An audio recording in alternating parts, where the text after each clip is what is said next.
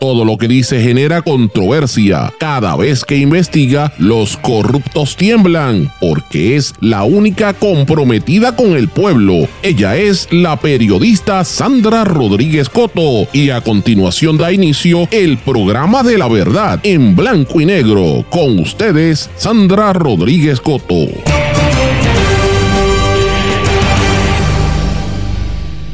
Si hay un programa que no se puede perder es este. Hoy hablamos de las investigaciones en el caso de Autogermana, en La Parguera, en Bahía de Jobos, en la Casona de Vega Baja, en el recinto de ciencias médicas y muchos otros temas. Bienvenidos hoy a su programa en blanco y negro con Sandra para hoy viernes 20 de octubre de 2023. Les saluda Sandra Rodríguez Coto. Presidente de Autogermana, que fue exministro dominicano Donald Guerrero, imputado de corrupción, quedó libre bajo fianza. El tribunal en Santo Domingo tomó esa decisión porque Guerrero no presenta peligro de fuga ni ha obstruido la investigación. Tiembla la parguera, detectan irregularidades en la caseta de los suegros de la comisionada residente Jennifer González allí en la parguera. Seguimiento hoy a lo que viene para Bahía de Jobos. Se presenta resolución de investigación municipal contra el alcalde de Vega Baja tras la controversia con la casona. Lucha en el Partido Nuevo Progresista por la gobernación provoca avalancha de primarias en los municipios. La contienda entre Pierluisi y Jennifer González por la silla en la fortaleza ha provocado hasta el momento 38 primarias. Middle States pidió información sobre el nombramiento de rectores en medio del paro contra Ilka Ríos en ciencias médicas. Secretario de Salud Carlos Mellado aseguró que se implementan acciones concretas para mejorar los servicios de salud en Puerto Rico. Mañana, la Católica de Ponce tiene un simposio importantísimo sobre la salud en Puerto Rico. Afectados los servicios a comunidades por grave atraso en los donativos. Estudio mide el impacto económico de la industria del arte genera sobre 3.000 empleos y aporta a la economía del país. Daimé Arocena estrena nuevo sencillo titulado Suave y Pegado, una fusión de ritmos de jazz, bossa nova y urbano. Vamos a hablar de estas y otras noticias en la edición de hoy de En Blanco y Negro con Sandra. Este es un programa independiente, sindicalizado, que se transmite simultáneamente en una serie de emisoras y medios que son los más fuertes en sus respectivas regiones, también por todas sus plataformas digitales, aplicaciones y también por sus redes sociales. Estos medios son la cadena WIAC, compuesta por WYAC 930 AM desde Cabo Rojo y Mayagüez, WISA WISA 1390 desde Isabela, que cubre todo el área norte, y WIAC 740 desde la zona metropolitana. También nos sintonizan por WLRP 1460 AM Radio Raíces, la voz del Pepino en San Sebastián. También por X61, que es el 610 AM, 94.3 FM, Patillas, Guayama y todo el sureste y este del país. Y desde Ponce para todo el país por WPAB 550 AM, ECO 93.1 FM. Además, nos sintonizan en múltiples formatos de eh, digitales y de internet en mundolatinopr.com. También este programa, una vez salimos del aire, queda grabado y disponible en todas las plataformas de, de podcast como Spotify, SoundCloud, Apple Podcast y todas las demás. Y ahí usted puede sintonizarlo. Y de hecho, le damos gracias siempre a los amigos de la diáspora, que ya llegábamos casi 500 mil personas sintonizando precisamente a través del podcast o de las eh, plataformas digitales de las distintas emisoras. Pero vamos de lleno con los temas para el día de hoy.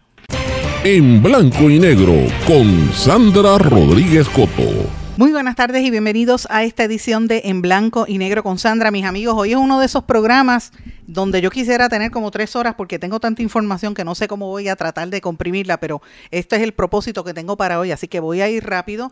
Hoy es viernes, estamos terminando una semana que ha sido muy intensa de noticias y precisamente en las últimas horas se han producido muchísimas informaciones que quiero compartir con ustedes para que ustedes después este, le den seguimiento y estén atentos en los próximos días a ver qué es lo que sucede. Ya escucharon en los titulares algunos de los temas, pero antes de hablar de todas las noticias eh, de investigaciones, los actos de corrupción y lo que está ocurriendo a nivel eh, de Puerto Rico, quiero traer una noticia que es importantísima porque ustedes saben que hemos estado dándole mucho interés y mucha atención a todo lo que está aconteciendo a nivel internacional. El gobierno de los Estados Unidos emitió una alerta ayer a todos los ciudadanos estadounidenses y por ende obviamente en esta colonia de Puerto Rico, si usted tiene pasaporte y usted quiere viajar, tiene que estar atento a estas informaciones porque emitieron una alerta a la gente que esté de viaje que tiene que reportarse, tiene que eh, por lo menos informarlo al Departamento de Estado que tengan cuidado porque hay amenazas ante la situación tan grave que se está viviendo entre Israel y Gaza y hay eh, preocupación de que vayan a haber ataques contra ¿verdad? objetivos estadounidenses y sobre todo los ciudadanos estadounidenses. Y esto lo enmarco en el mensaje que dijo ayer el presidente de los Estados Unidos, Joe Biden, que dijo lo siguiente. We're facing an inflection point in history. One of those moments where the decisions we make today are going to determine the future for decades to come. American leadership is what holds the world together. American alliances are what keep us, America, safe. American values are what make us a partner that other nations want to work with. To put all that at risk if we walk away from Ukraine, if we turn our backs on Israel, it's just not worth it. That's why tomorrow I'm going to send to Congress an urgent budget request to fund America's national security needs, to support our critical partners, including Israel and Ukraine, is a smart investment that's going to pay dividends for American security for generations. Help us keep American troops out of harm's way. Help us build a world that is safer, more peaceful, more prosperous for our children and grandchildren. In Israel, we must make sure that they have what they need to protect their people today and always. The security package I'm sending to Congress and asking Congress to do is an unprecedented commitment to Israel's security that will sharpen Israel's qualitative military edge, which we've committed to, the qualitative military edge. We're going to make sure Iron Dome continues to guard the skies over Israel. We're going to make sure other hostile actors in the region know that Israel is stronger than ever and prevent this conflict from spreading. Eso es parte de lo que dijo anoche el presidente de los Estados Unidos, Joe Biden, donde sencillamente anunció una asignación de miles de millones para apoyar los esfuerzos de la guerra que se están llevando a cabo la defensa de Israel. Y en el caso de Ucrania, que dice que, que es parte de la misión de los Estados Unidos, le está pidiendo al Congreso que aporte. De hecho, el Congreso estaba, creo que iba a respaldarlo, y él dice que estamos viviendo un mundo en, en un momento de inflexión para las próximas décadas y las decisiones que se tomen hoy van a tener mucha influencia y van a incidir en lo que va a estar ocurriendo en el resto del planeta por décadas.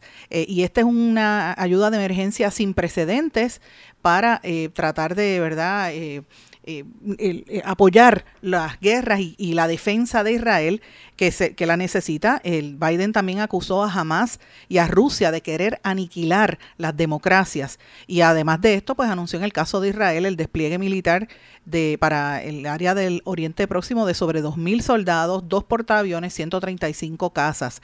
Y esto yo lo ato, señores, a lo que está viendo a nivel internacional, lo que estoy viendo de, por ejemplo, China, que está enfocándose, y China y, y, este, y um, otros países, ¿verdad? También está hablando, por ejemplo, eh, China y Rusia mantienen la postura de que hay que tratar de enfriar la crisis entre Israel y Palestina. Mientras tanto, Siria y Argelia han estado diciendo que van a apoyar al pueblo palestino. En, e, en toda esta situación, la realidad inconfundible es que, mira, el pueblo de Israel no se esperaba ese ataque, este, murió mucha gente en Israel, pero la respuesta que ha hecho el gobierno israelí hacia los palestinos indefensos, sobre todo la gente de Gaza, que no, no estoy hablando de los terroristas de Hamas, estoy hablando de la, la gente de Gaza, ha sido criminal. Van más de casi 4.000 muertos, sobre todo niños, en hospitales. De hecho, el tiroteo y el bombardeo, debo decir, al hospital que hubo allí en Gaza, que incluso Biden había dicho al principio que fue Israel y después echó para atrás y después volvió y dijo que, sí, que tendría que era Israel. La información publicada por el periódico israelí Haaretz, que es un periódico de los israelíes, o sea, no estoy hablando anti-Israel, confirma, y además de otros medios, eh, por lo menos unos vídeos que confirman que sí en efecto fue lanzado desde Israel, eso no es eh, de los mismos palestinos, palestinos. Y la situación es muy fuerte. El presidente de Iraní dice que está Estados Unidos actuando con crueldad, Siria se va a activar y esta situación es muy fuerte. De hecho, eh, en, estados, en, estados como Israel censuraron medios como el periódico Al Jazeera. Y en América Latina, el presidente de, de Colombia, por ejemplo, que hizo unas declaraciones que Israel entendió que eran antisemitas y se fueron, ¿verdad? Y han tenido una pugna muy fuerte, pues ahora él está anunciando, este, me refiero al presidente Petro, que va a abrir una embajada en Ramala, Palestina. Así que miren cómo está el mundo. Esto es una locura de lo que está sucediendo y por eso quise comenzar con este tema, señores, que sé que es lo que está pasando al otro lado del planeta, están pasando muchas cosas. Si usted escucha los titulares que hacemos todos los días de madrugada, pues ahí usted tiene una idea de, qué es lo que está pasando, pero quería enfocarlo porque a veces perdemos la perspectiva de lo que está pasando en nuestro entorno y eso es súper importante. Hay que mirar las noticias internacionales porque recuerden que Puerto Rico ha tenido un historial desde el primer día, desde que, desde que entraron los americanos, los puertorriqueños han sido parte del, del, ¿verdad? de los ejércitos y de los distintos conflictos, han participado en todos los conflictos en los que ha intervenido el ejército de los Estados Unidos, han habido puertorriqueños, en, la inmensa mayoría de los casos siempre han sido la carne de cañón. Así que recuerden que Puerto Rico se hizo ciudadano americano, nos, nos dieron la ciudadanía en 1917 para que los puertorriqueños pudieran participar en la, en la Primera Guerra Mundial. Así que eh, eh, hay temor de que se haga eh, una movilización grande y que activen, eh, ¿verdad? Puertorriqueños, tenemos que estar pendientes a esta situación. Pero bueno, quiero aterrizarlo a lo que está pasando en nuestro entorno y todavía no, no voy de lleno a Puerto Rico, voy a estar como que a medio pocillo. Voy a hablar de la República Dominicana, los que siguen nuestras plataformas, también el periódico digital Eiboricua, donde ustedes saben que soy columnista y colaboradora también. Ahí también salió publicada esta noticia, que es algo que nosotros hemos venido publicando eh, casi exclusivamente por dos años, más, de dos años, que es el caso Calamar, el, el, el interesantísimo pero peligroso caso de un esquema de corrupción y lavado de dinero, un entramado de casi 350 millones de dólares que se alega que, que se robaron del gobierno dominicano y fue a, lavar, a lavarse en el exterior, presumiblemente en Puerto Rico. La persona, el cabecilla de ese entramado, es el ex ministro de Hacienda dominicano Donald Guerrero, quien en Puerto Rico es el presidente de los concesionarios de carros Autogermana, eh, de los carros BMW, ¿verdad? Y de los autocentros Toyota, autocentro Nissan, autocentro Chrysler, autocentro más y otra docena de negocios. Aparte de esto, este señor eh, estuvo preso, ¿verdad? a él lo arrestaron junto a otros eh, ministerios, eh, ministros, ¿verdad? Del, del gobierno ah, de Danilo Medina que es el expresidente dominicano, porque recordemos que este señor Donald Guerrero, para los que no lo sepan, era el ministro de Hacienda en la República Dominicana del pasado presidente. A él lo metieron preso y estaba en prisión eh, preventiva donde cumplía 18 eh, meses imputado de ser el cabecilla de este entramado donde han lavado tanto capital. Mucho de ese dinero se presume que se lavó aquí en Puerto Rico. Me consta que había interés de las autoridades estatales y federales. De hecho, hace unos meses, ustedes recordarán, el gobernador Pedro Pierluisi eh, dijo a la prensa en Puerto Rico, a uno de los, en regreso de uno de sus múltiples viajes a Santo Domingo, donde dijo que iba a ofrecer total cooperación a las autoridades dominicanas en este caso. Él estuvo, eso lo hizo cuando eh, hubo allá en la República Dominicana la cumbre iberoamericana. También se sabe, según varias fuentes, que hay, interés de eh, autoridades federales en este caso. Y también se sabe que el gobernador Pierluisi ha viajado múltiples veces a la República Dominicana. Como si todo eso fuera poco, también le menciono que este señor Donald Guerrero enfrenta aquí en Puerto Rico en el Tribunal de Primera Instancia de San Juan una demanda por 21.7 millones. Ese caso lo está llevando la ex fiscal federal María Domínguez representando al fundador de Autos Hermana, Eduardo Pellerano, quien entre otras cosas denunció que Donald Guerrero y sus, sus subalternos les robaron el negocio y lo sacaron del negocio a él, eh, a Donald Guerrero y a su hijo y la, actual presidenta de, de los dealers los representan, entre otros, el bufete de Harold Vicente y el expresidente del Tribunal Supremo de Puerto Rico, Federico Hernández Denton. Todos estos nombres, yo los he mencionado múltiples veces, los que siguen este programa saben que yo he venido trabajando esta investigación, que ningún medio se atreve a cubrir. Esto salió un poquito en, en Noticel un, poquitito después que nosotros habíamos hecho hasta videos y entrevistas con periodistas dominicanos sobre este tema, que es un escándalo en el vecino país.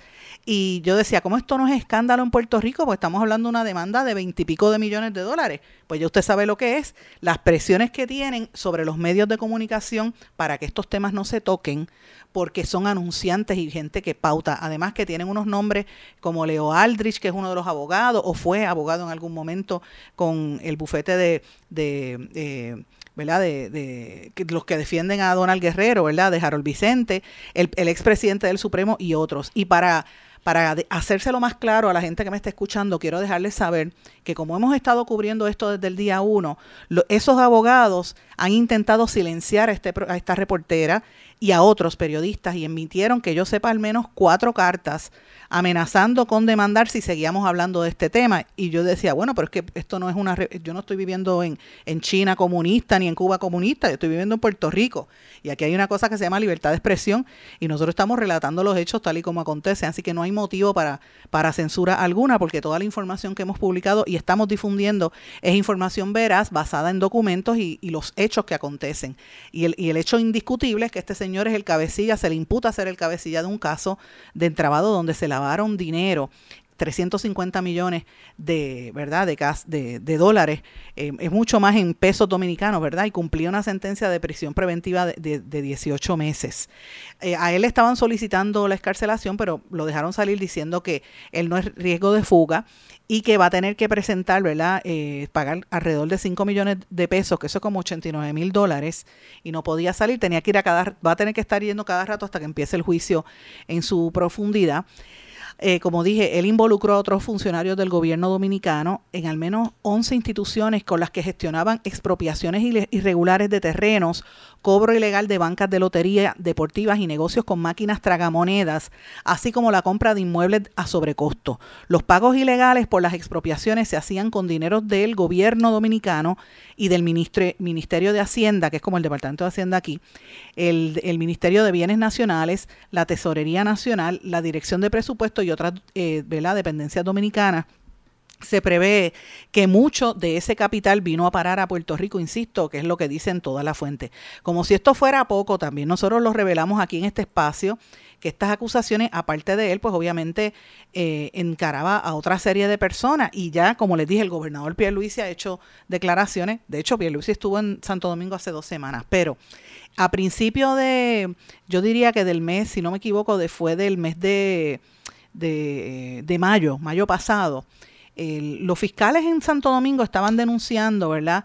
las maniobras que estaba haciendo Donald Guerrero para salir de prisión, maniobras políticas. Y entre esas maniobras se, eh, se incluyó la contratación de la empresa Axis Holding con sede en Puerto Rico y que dicen que es parte de DCI Group, o sea, DCI Group de Washington es como la cabeza. DCI Group es la firma que en el año 2000, para, para los que no me están, ¿verdad? No, no, recuerden, quiero eh, precisarle un poquito esto. DCI Group, que es la empresa matriz de Axis Holdings, que es la, vamos a empezar otra vez. Eh, este señor, Donald Guerrero, contrata Axis Holdings, esto lo denuncia el fiscal en Santo Domingo. Axis Holdings es una empresa con sede en Puerto Rico de cabildeo y esa empresa está vinculada a DCI Group. ¿Quién es el DCI Group? DCI Group, para los que no lo recuerden, fue la firma de cabilderos que en el año 2018 lanzó una campaña negativa contra Puerto Rico justo cuando Puerto Rico estaba en el proceso de quiebra.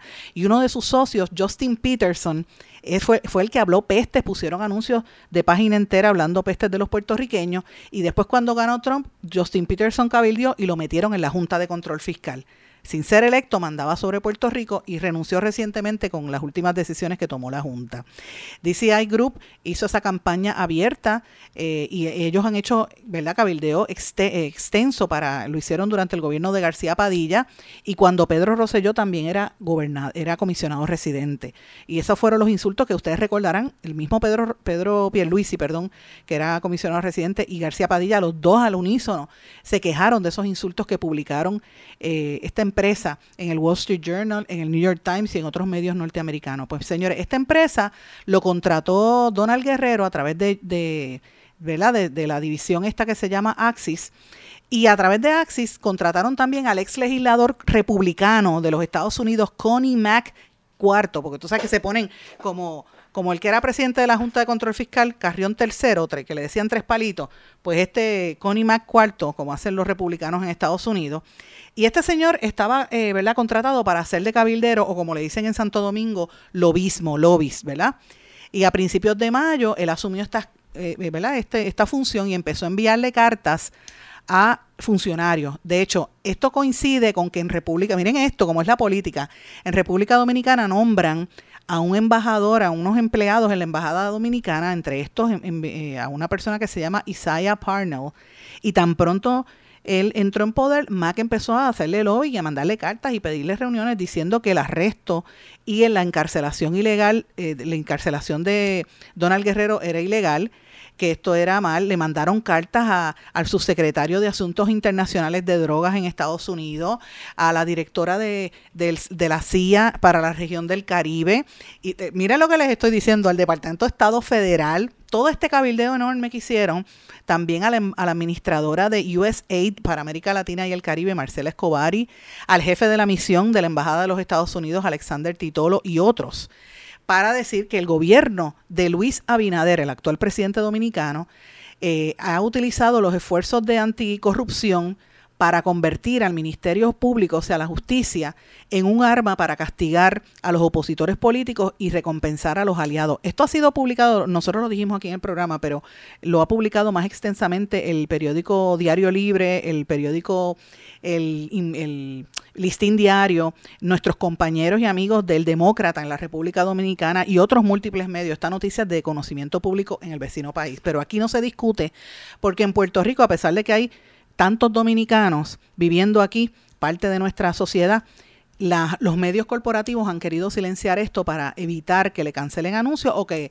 o que venga Federico Hernández Denton y el, y el licenciado Harold Vicente a mandar, mandar, cartas amenazantes como las que me han enviado a mí o le enviaron al periódico El Postantillano o al periódico Metro, entre otros. Así que lo planteo para que sepan lo que está pasando. Esto es una situación bien, bien, un caso bien interesante, bien caliente, pero este señor salió en libertad. Los otros que estaban en prisión preventiva en sus casas incluían al ex candidato presidencial Gonzalo Castillo y a José Ramón Peralta, que era el ministro de Obras Públicas. Los que quieran ver el detalle de este caso, quiénes fueron acusados, quiénes están, eh, cuál, es, cuál era el, el, entramado, les invito a que lean todas nuestras plataformas en la página de Substack, en nuestro blog en blanco y negro con Sandra o a través de, de las redes sociales que tengo todo el detalle. Así que lo planteo porque es una información sumamente seria de lo que está ocurriendo. Sé que tengo poco tiempo, pero voy a dedicarle unos minutos breves a esto también. Vamos a cambiar el tema ahora, que es otra investigación.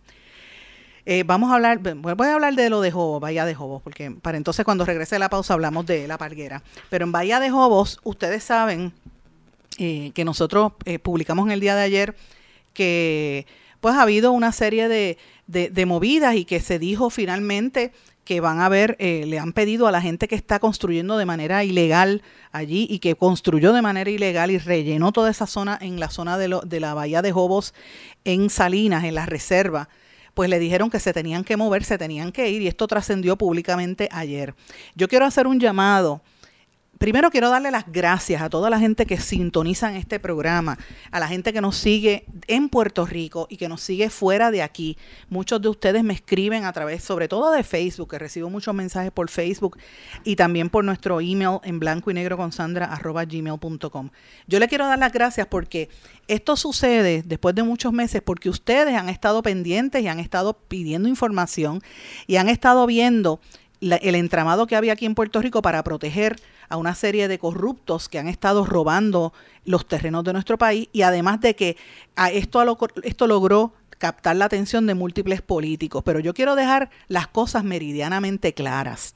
Por casi cinco años, en más de 60 programas de este programa en blanco y negro con Sandra, 60, mire lo que estoy diciendo, porque yo los cuento y usted los puede buscar en el podcast, que ahí están todos archivados.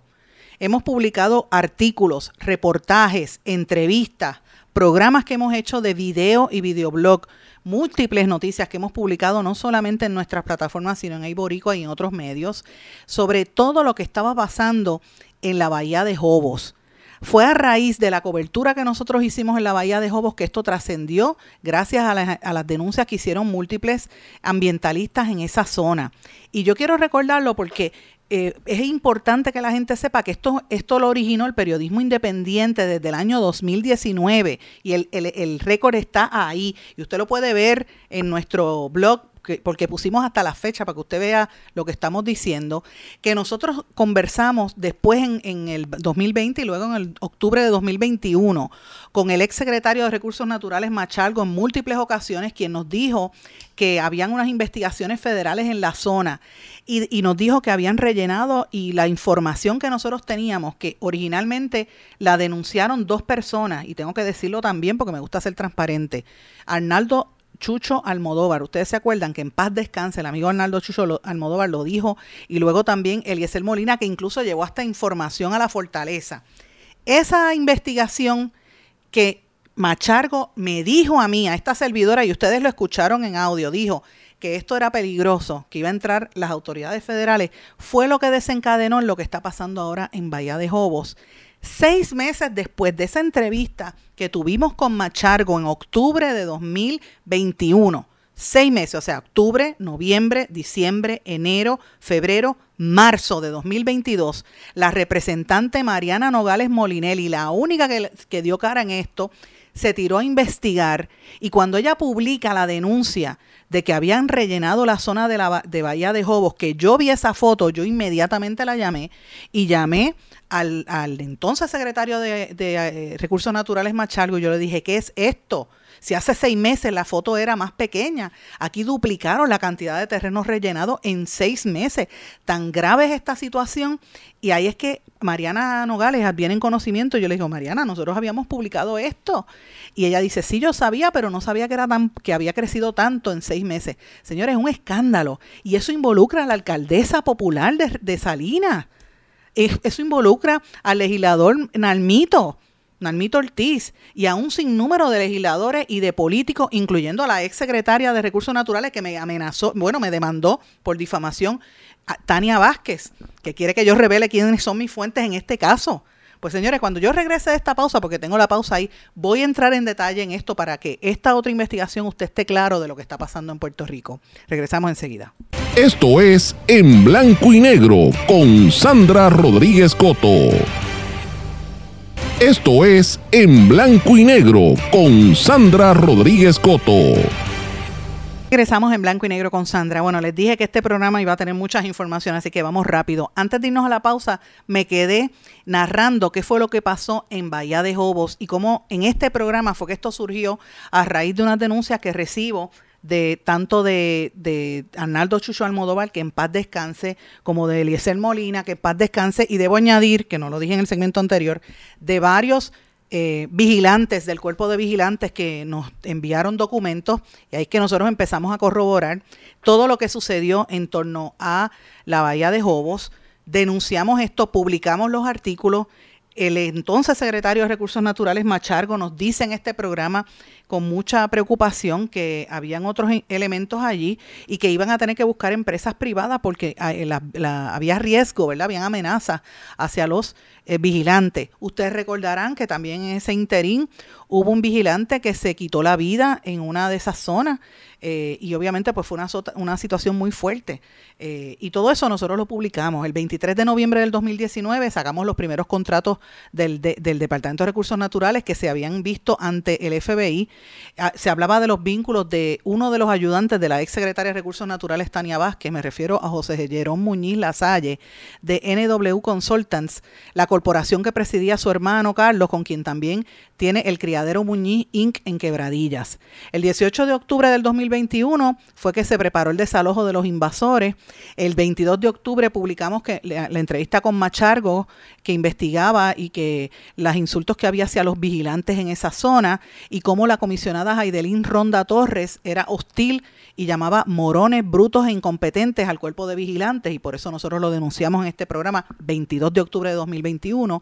Al día, ese mismo día el gobierno gastó 10.6 millones en fiestas y en Mis Mundo y, y, salió a relucir que el Departamento de Recursos Naturales necesitaba 4 millones de dólares para el cuerpo de vigilantes que necesitaban ayuda. Eh, meses pasaron, 22 de octubre, mire lo que les estoy diciendo, todo lo que publicamos. El 20 de marzo, miren, fue hasta más lejos, octubre, noviembre, diciembre, enero, febrero, marzo, seis meses, 20 de marzo de 2022, la representante Mariana Nogales Molinelli hace una conferencia de prensa y denuncia los crímenes ambientales en Bahía de Jobos. Cuando yo veo la foto, como les dije en el segmento anterior, yo dije, ¿pero qué es esto? Eh, eh, este, o, miente Mariana o miente el, secretario. Yo fui a los dos. Dije, esta foto que usted puso ahí, Mariana Nogales, es diferente a lo que yo vi hace seis meses. Y ella me dice, no, es que esto ha crecido. Y ahí es que me dice el secretario Machalgo, el ex secretario, me dice, sí, Sandra, es que han seguido rellenando. Yo dije, ¿qué? ¿Qué? Esto tiene que ser algún esquema de, de, de, de, Yo hasta pensé de narcotráfico, porque es que, ¿qué, es eso? ¿Cómo rellenan en seis meses casi el doble del terreno? Y yo lo dije públicamente. Y yo sé que mucha gente se burlaba, mucha gente empezó a atacarme en las redes sociales, los trolls del PNP se activaron, me, todavía al día de hoy se pasan insultándome, pero todo esto pasó y el tracto está ahí, señores. El periodismo investigativo y este programa ha estado haciendo su trabajo para que el pueblo sepa lo que tiene, lo que está pasando. Machargo nos dijo que iba a actuar con, con eh, ¿verdad? Con pinzas. Entonces nosotros publicamos el 26 de marzo del 2022 que la alcaldesa de Salinas, Carilín Bonilla, sabía del crimen ambiental desde 2015 y no, no hacía nada. El 6 de abril de ese año, Rafael Machalgo hizo declaraciones ante el FBI. El 8 de abril es que trasciende el, suicidio que, de, de, un vigilante del Departamento de Recursos Naturales en esa zona, con una, ¿verdad? Hay unas dudas en torno a ese caso que yo pues me voy a reservar, pero hay varias cosas que han sucedido en torno a ese caso, ustedes recordarán. El 9 de abril, funcionarios de la fortaleza obstruyeron a la justicia, es cuando Leciel Molina lleva un informe con documentos donde eh, se evidencia las irregularidades cometidas en este caso, la llevó a la secretaria de la, de la gobernación y aparentemente el secretario de, justicia no quiso o, no utilizó toda la información o, o obstruyó a la justicia, según se informó. El 10 de abril todo esto es del 2022, documentos escondieron la destrucción. El 12 de abril las comunidades reaccionaron.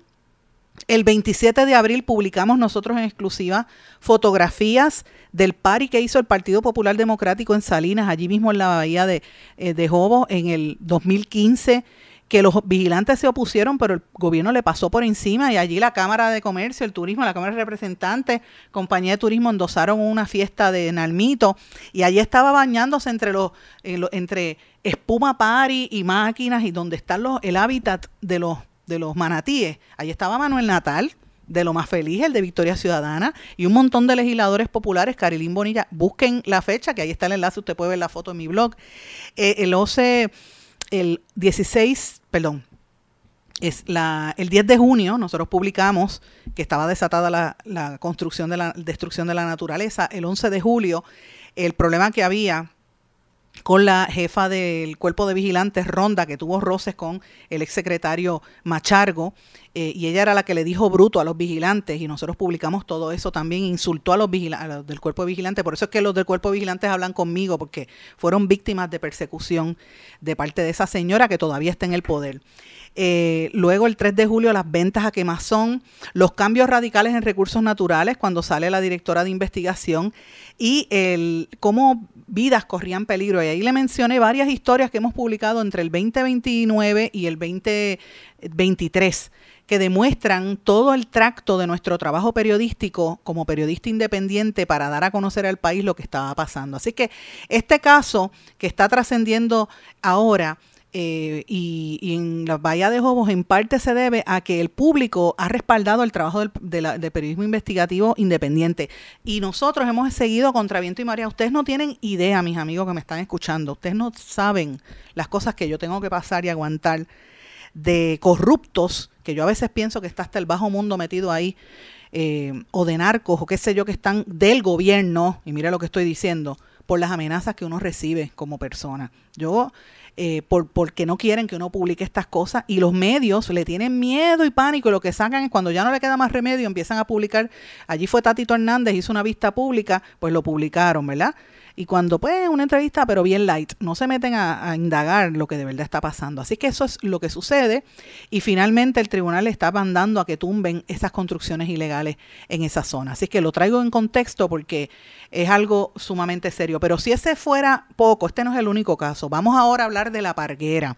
Los que siguen nuestras plataformas nuevamente saben que anoche, altas horas de la noche, dimos a conocer primero que había una información sobre eh, una alegación de que eh, habían irregularidades constatadas en la plan, en la, en la escritura, por decirlo así, el documento donde se registra la propiedad, que no es una propiedad, es una es un área de una caseta, porque eso no es una no puede ser una propiedad privada. La caseta está sobre el mar y el mar es de dominio público, eh, que como las ciento y pico de casetas que hay allí en la parguera son todas ilegales, pero han tratado de hacer unos tractos en diferentes agencias de gobierno para legalizarla y se encontró documentación donde se, decía que eso, esa caseta fue vendida al, a los padres del, del, esposo de la comisionada residente Jennifer González. Ellos adquirieron esta propiedad y me refiero, déjame buscar el nombre de él para no cometerme, el doctor José del, el, José del Carmen Vargas Cortés y la esposa doña Irma Irma Mercedes Yabona Rivera, que ellos fueron los que adquirieron esta propiedad eh, o esta, esta caseta de manera ¿verdad? dudosa en la, en la parguera. Ahí fue donde hace unos meses, ustedes recordarán que hubo unas protestas y en estos días, ya creo que es la semana que viene, va a haber vistas en el tribunal en torno a los arrestos que hubo allí, donde se les impuso a ¿verdad? seis manifestantes, medio millón de dólares de fianza. Ustedes recuerdan que hemos cubierto todo esto. Pues señores, nosotros vinimos en, información, ¿verdad? en conocimiento de que habían unas dudas en torno a esa escritura, tuvimos copia de la escritura, ¿verdad? Y de, y más que nada, de lo que sucedió. Para recordarles el tracto, el esposo de Jennifer González, Jovín Vargas, ustedes recordarán que cuando después de las protestas él fue al edificio federal ¿verdad? Ustedes recuerdan que él fue allí a hacer una declaración y la gente le preguntó. Allí también estuvo el, periodista independiente, este, eh, eh, Pedro, ¿verdad? Este, a José Luis, José Luis que estuvo allí eh, dando información de qué era lo que estaba pasando, ¿verdad? Es interesante porque esto aquí involucra una serie de, de, figuras y uno como periodista, que es la función que yo quiero cumplir y que yo trato de hacer a cabalidad, estoy como observadora, estoy mirando lo que pasa y, narro los hechos tal y como acontecen. Así que le comento quiénes estuvieron allí. Ustedes recordarán que hubo un manifestante que estaba encabezado precisamente por Eliezer Molina, arrestaron a su esposa y a otras personas. Pero eh, la alegación era que habían unas casetas que eran ilegales. Cuando yo veo esta, esta mm, escritura, que yo empiezo a ver unas incongruencias, y esto coincide con la fecha con que el esposo de Jennifer González fue allá a las autoridades federales. De momento veo un documento del CRIM, del Centro de Recursos de Ingresos Municipales, fechado a septiembre de este año y la casa, la caseta supuestamente la compraron en mayo de 2017. O sea, como si tú compras una propiedad, la registras en el CRIM casi seis años más tarde, 17, 18, 19, 20, 21, 22, 23, casi siete años más tarde. ¿Cuál fue la irregularidad que se comentó, se, se, cometió, si alguna, en este proceso? Pues esas son cosas que la comisionada residente va a tener que contestar. Esto ayer lo levantó en detalle. Yo vine, y lo tengo que decir con honestidad, yo recibí las informaciones, empecé a corroborar y a hacer llamadas.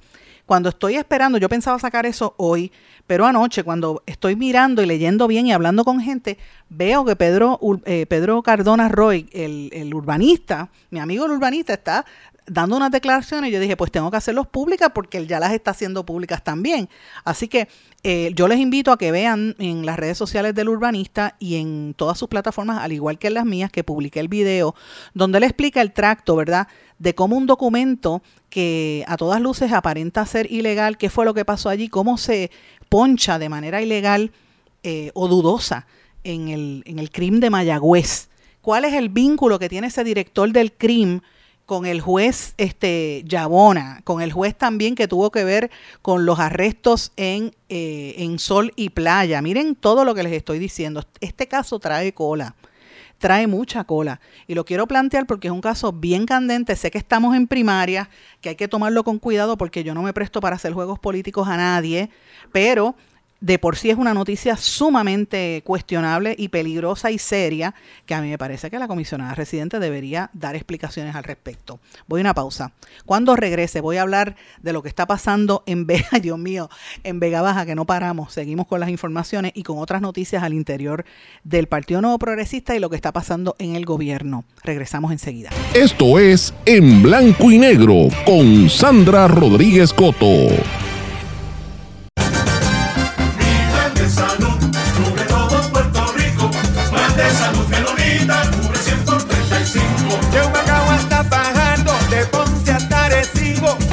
Salud Menonita cubre 100 por 35. De Santa Isabel a Caguas, de San Juan hasta y bonito. Plan de Salud Menonita cubre 100 por 35.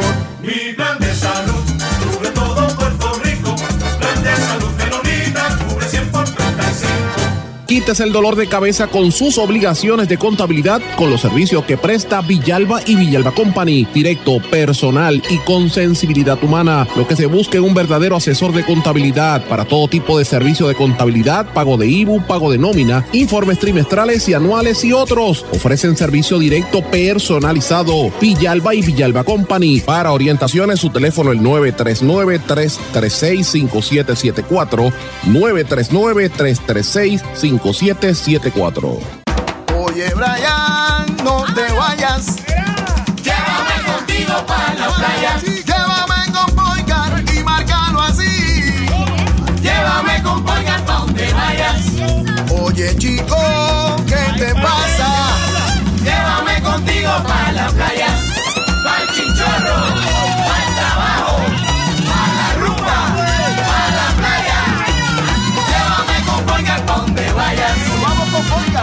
Legisladores, no al proyecto del Senado 258. Este proyecto de ley 258 tiene una enmienda que permite a las farmacias realizar pruebas de laboratorio. El laboratorio es el único lugar autorizado en ley para la realización de pruebas y reportar resultados. El laboratorio clínico lleva controles específicos para ofrecer resultados exactos en los que puedes confiar para el cuidado de tu salud. No te arriesgues por la salud de todos. Dile no a la enmienda que permite la realización de pruebas de laboratorios en las farmacias. Legisladores, voten no al proyecto del Senado 258. Mensaje de la Asociación de Laboratorios Clínicos de Puerto Rico.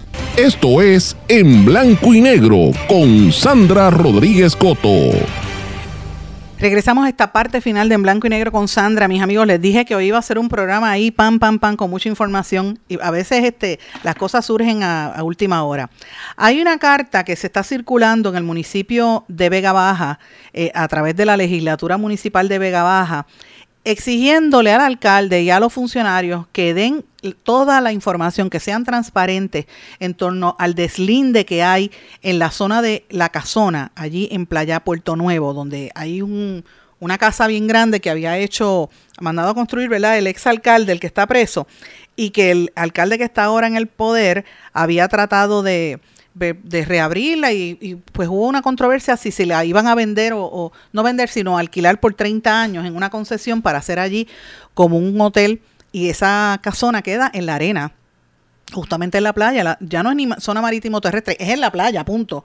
Y entonces, pues le impide el, el paso a la gente. Pues ha habido unas peticiones específicas de eh, información, porque en el programa del, del eh, periodista y, y, ¿verdad? Este comentarista con el cabildero que tienen allí en eh, puestos para el problema y que está en WIAC también por la mañana, Jonathan Lebron Ayala, el alcalde de Vega Baja expresó en ese municipio que había pagado un trabajo relacionado con el deslinde del área donde está la casona. Entonces, los legisladores están pidiendo evidencia de ese contrato, del trabajo de deslinde, del trabajo de qué pasó allí y cualquier documento que evidencie qué fue lo que pasó. Esto lo está solicitando uno de los legisladores municipales, portavoz del Movimiento Victoria Ciudadana, Edwin Marrero Santiago, pero me consta que hay gente incluso del mismo partido del alcalde y de otros, ¿verdad? Pendiente y, y gente en el municipio, punto, que está pendiente a qué está pasando con esa con esa eh, casona que hay allí, hay una resolución para que se investigue y esto se va a trabajar en la próxima sesión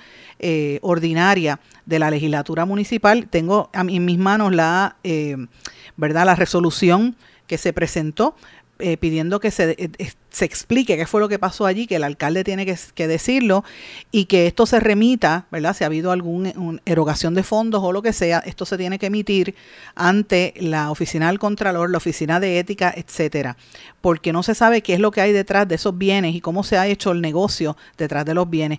Yo le quiero decir al alcalde de Vega Baja que si él quiere hablar con esta servidora, sabe dónde conseguirme y con muchísimo gusto le voy a dar el espacio para que él dé su punto de vista.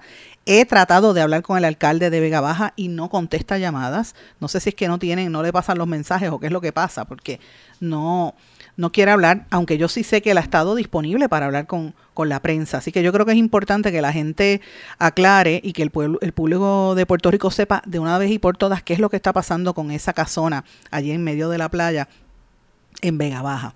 Y de hecho, Tengo pendiente también lo que está pasando en Dorado. Eh, esto el alcalde de Dorado me va a tener que contestar y que coja el teléfono, porque no sé qué le pasa al alcalde desde que está ahora Tatito Hernández retándolo, no habla. Y Tatito Hernández que hable también, mire, qué es lo que está pasando en Dorado, en el área de Dorado Beach, cómo han puesto unas verjas para que la gente no entre a la playa. las verjas quedan en la misma arena. ¿Qué permiso le han dado para que, para que se privatice la playa allí?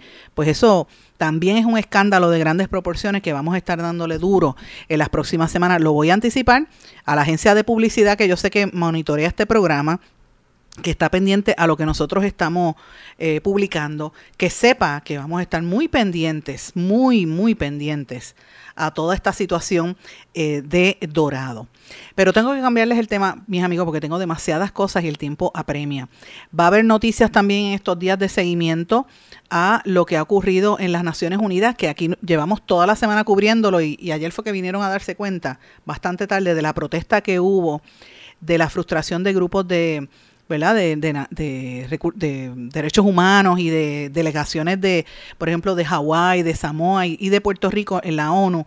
Esto pica y se extiende hasta la televisión rusa, lo está publicando, eh, y hay muchos grupos que se está que se están atribuyendo esa protesta silente, ¿verdad? Porque como acaparó la atención mediática internacional, pero me dice el licenciado Arraiza, me dice, mira Sandra, y voy a leer textualmente, me dice Sandra, muchos muchos grupos se atribuyen esta protesta silente, me refiero a la, para los que sepan lo que ocurrió en la sede de la ONU en Ginebra, Suiza, ¿verdad?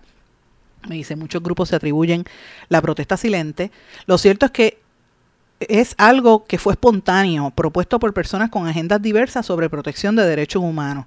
Y me está enviando, me sigue enviando información el amigo Arraiza de qué pasó para allá. Pero bueno, quiero cambiar el tema porque hay otras cosas pendientes que quiero mencionarle, Dios mío. No me da, no me da el tiempo de esta hora para tanta información que tengo. Pero bueno, señores, hoy el periódico El Nuevo Día publica una nota que me parece bien importante que deben mirar de la lucha de poder que hay al interior del Partido Nuevo Progresista por la gobernación. Ustedes saben que viene esta primaria se están matando. Y esto está provocando que haya carreras de primaristas en 38 municipios. Algunas de los más fuertes son Aguas Buenas, Añasco, Cataño, Ceiba, Ciales, Guayanilla, Yauco, Las Piedras, Moca, San Germán y Vega Alta. Y así que usted sabe que va a haber primaria en todo esto y eso pues activa, ¿verdad? La gente, pero francamente también debilita porque recuerden que mucho, hay mucho descontento con el PNP, la gente está medio harta con el PNP y muchos de los electores estadistas se sienten que el partido los dejó, que los abandonó, no están de acuerdo con la corrupción que se ha entronizado en ese partido, con todo el montón de, contratistas que tienen, y se están moviendo al proyecto Dignidad. Así que eh, el PNP está haciendo esta primaria para levantar el ánimo, pero yo creo que aunque venga primaria y, no venga como quiera, el, el daño ya se hizo. Y aunque estén haciendo unas encuestas por ahí, los números internos del PNP dicen lo contrario. Están, esta desesperación por hacer primaria y esta desesperación por darle dinero. Mire que el gobernador está dando chavos hasta maestros, alza de no sé qué, está dando cuánto dinero hay para que la gente se acuerde y vote por él. A pesar de todo eso, yo creo que el descontento de los que son ideológicos es grande y esa gente se va a ir con Proyecto Dignidad, a mí no me cabe la menor duda. Y la alianza, si se organiza, yo creo que podría tener una un impacto grande por la información que estamos viendo. Pero bueno, eso lo vamos a ver en las próximas semanas. Señores, también trayendo una noticia que se relaciona a algo que cubrimos muy, muy eh, profundamente en este medio, en este programa que es las protestas que hubo en el recinto de ciencias médicas. Y ya trasciende que la agencia acreditadora Middle State Commission on Higher Education le solicitó información al recinto de ciencias médicas de la Universidad de Puerto Rico sobre el nombramiento, cómo fue ese proceso del nombramiento de rectores después de recibir denuncias sobre posibles violaciones a los estándares que rigen ese proceso. Esto es peligroso, señores, porque eh, el recinto de ciencias médicas es la joya de la corona. Y cuando eso pasó, ustedes recuerdan que yo dije en este programa, los que siguen este programa saben que yo lo dije, yo dije, me preocupa que estén utilizando la presión de los estudiantes y la necesidad que tienen los estudiantes de tener mejor escuela que estén utilizando esto y esta protesta incluso para acelerar una descalificación, una desacreditación de, del recinto. Y yo lo dije, yo sé que hubo algunos líderes estudiantiles que se molestaron conmigo y me, escribieron. Y yo les dije, bueno, es un, un comentario al que yo tengo derecho, que los estén utilizando para otros beneficios. Pues mira, cuando uno ve esto, hay que levantar ¿verdad? La bandera. ¿Por qué? Porque yo creo, y, y esta es mi opinión personal, que aquí se ha hecho lo indecible por destruir el sistema de salud de nuestro país y parte de la destrucción eran dos cosas. Uno, desarticular lo que era el sistema de salud, ¿verdad? Eh, en esto de la reforma que es un, un revolú y atacar la fuente. ¿Cuál es la fuente principal? Pues la joya de la corona, que es el recinto de ciencias médicas, destruirlo como hicieron con la universidad, porque si tú no tienes educación, pues no sabes quién eres y no te valoras. Por eso es que yo defiendo tanto la Universidad de Puerto Rico, porque la universidad, al igual que el Departamento de Educación, es nuestra base. Y en este caso, el recinto de ciencias médicas es una joya, era lo más importante, la joya de la corona. ¿Cómo es posible que, que lo, ¿verdad? se haya permitido que, que se haya venido a menos con, con estos problemas que ha habido, que no es de ahora, con esta que se fue, ¿verdad? Con la ex rectora, eh, no con Ilka Ríos, no es ella. Esto viene desde antes. Recuerden el que perdió la acreditación de neurobiología, neurociencia, ¿verdad? Y, y otros. O sea, esta situación es bastante extensa. Así que, en otras palabras, hay que defender al recinto de ciencias médicas. Señores, mientras tanto, el secretario de Salud ha estado haciendo unas apariciones así esporádicas para decir algunas cosas, ¿verdad? Hay unos rumores de que él todavía podría aspirar a Washington, quién sabe, pero la realidad es que él está hablando de que va a reestructurar el sistema de salud de Puerto Rico para mejorar los sistemas de salud. Él lo viene prometiendo desde hace tiempo, pero veremos a ver qué puede cumplir sobre esto y es parte de, ¿verdad? De, lo que él está haciendo públicamente, la agenda eh, pública que está llevando. Pero quiero mencionarles, aparte de esto, mis amigos, están pasando otras cosas también. Mañana en la Universidad Católica de Ponce va a haber el primer simposio sobre sistema de salud en Puerto Rico. Esto lo está haciendo el fideicomiso de la familia Fiol y la Universidad, la Universidad Católica, la, la Pontificia Católica de Ponce que van a analizar desde el impacto que tuvo la guerra hispanoamericana del 1898 hasta el día de hoy en el sistema salubrista, o sea, desde que entraron los americanos, cómo se transformó y qué está pasando ahora. Eh, y esto es parte del simposio titulado Impacto de la Guerra Hispanoamericana de 1898 en el sistema de salud de Puerto Rico, que se va a estar llevando a cabo mañana a las 4 de la tarde en el Teatro Monseñor Vicente Murga del recinto de la Católica de Ponce. Así que va a tener una participación de historiadores como eh, el doctor Eduardo Rodríguez Vázquez de la Junta del Centro de Estudios Avanzados de Puerto Rico y el Caribe. Eh, también va a estar participando el doctor, el profesor Jorge Figueroa Irizarri del, del Departamento de Cultura, de, de- director del Departamento de Cultura de Ponce y otras personas. Me parece que va a ser una conferencia bien interesante y lo traigo porque lo, eh, ¿verdad? tiene que ver con lo que está pasando a nivel de salud en Puerto Rico, que es una noticia un poco fuerte. Quería mencionarles, es- no voy a tener el tiempo porque el, tiempo me, me ha traicionado, pero les digo que busquen en el nuevo día que le ha dado seguimiento a lo que hemos estado cubriendo aquí de la desbanda entre John Paulson y Fajad y ahí aparece un entramado de todas las empresas que pertenecen a Fajad y los negocios que tenían esas compañías. No se sabe qué es lo que estaban haciendo aquí. Y termino el programa con tres noticias muy buenas de cultura. Regresa el festival que honra la herencia de Ismael Rivera al son de Maelo. Va a ser este domingo en el Museo de Arte Contemporáneo de Puerto Rico. Esto lo, lo han anunciado hace varios días, pero hoy precisamente está enfocando esto el, Instituto de Cultura y la hermana de, de, de Maelo, Ibelis Rivera, que dice que es un orgullo bien grande de que esto se mantenga vivo. Así que lo planteo porque va a haber mucho evento allí el domingo a partir de las 11 de la mañana. Y música, mucha música también. Si no tiene nada que hacer, el domingo vaya al Museo de Arte Contemporáneo. También eh, hoy trasciende que un estudio que sale sobre la organización American for the Arts, que encontró en un estudio que se llama Artistic and Economic Prosperity, ¿verdad? La prosperidad artística y económica, dice que Puerto Rico por primera vez es parte de ese estudio y demuestra que la industria del arte eh, genera en Puerto Rico cerca de 3.000 empleos y es un motor económico que no se consideraba típicamente. Dice que eh, casi siempre que un puertorriqueño asiste a un evento cultural paga un promedio, promedio, ¿verdad? De 63 dólares con 94 centavos, mientras que en Estados Unidos es como 38. O sea que aquí se paga más como promedio. Obviamente que hay boletos que valen 500 pesos, pero estoy hablando del promedio, ¿verdad?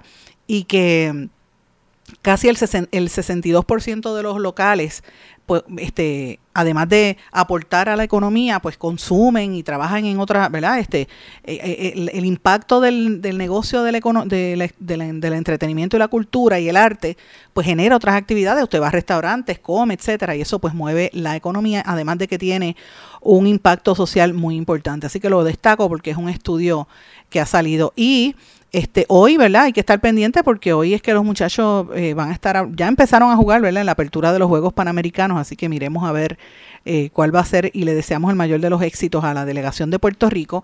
Y termino con la cantante cubana de Afro Latin Jazz, Daimé Arocena, que estrena hoy su nuevo sencillo Suave y Pegado, junto al artista urbano Rafa Pavón, eh, con fusiones de jazz y bossa nova con urbano. Eh, y este disco lo ha dirigido el amigo Eduardo Cabra, el de Calle 13, que es el director de este, que, ustedes saben que ha sido nominado a Productor del Año por vigésima cuarta ocasión en los Latin Grammy. Lamento que me tenga que ir porque el tiempo me traiciona, pero les prometo que la semana que viene vamos a hablar en detalle de este proyecto de, de, estos tres artistas, ¿verdad?, que dirige Eduardo Cabra, y, eh, y, para que veamos que lo mucho que se está desarrollando la música en Puerto Rico con estas nuevas generaciones. Mis amigos, he querido presentarle un panorama bastante amplio, pero había muchos casos hoy. Gracias por su sintonía, gracias por el apoyo, que pasen buen fin de semana. Nos volvemos a encontrar en otra edición más de En Blanco y Negro con Sandra. Será hasta entonces. ¿Se quedó con ganas de más? Busque a Sandra Rodríguez Coto en las redes sociales y en sus plataformas de podcast porque a la hora de decir la verdad, solo hay una persona en la que se puede confiar, Sandra Rodríguez Coto, en blanco y negro.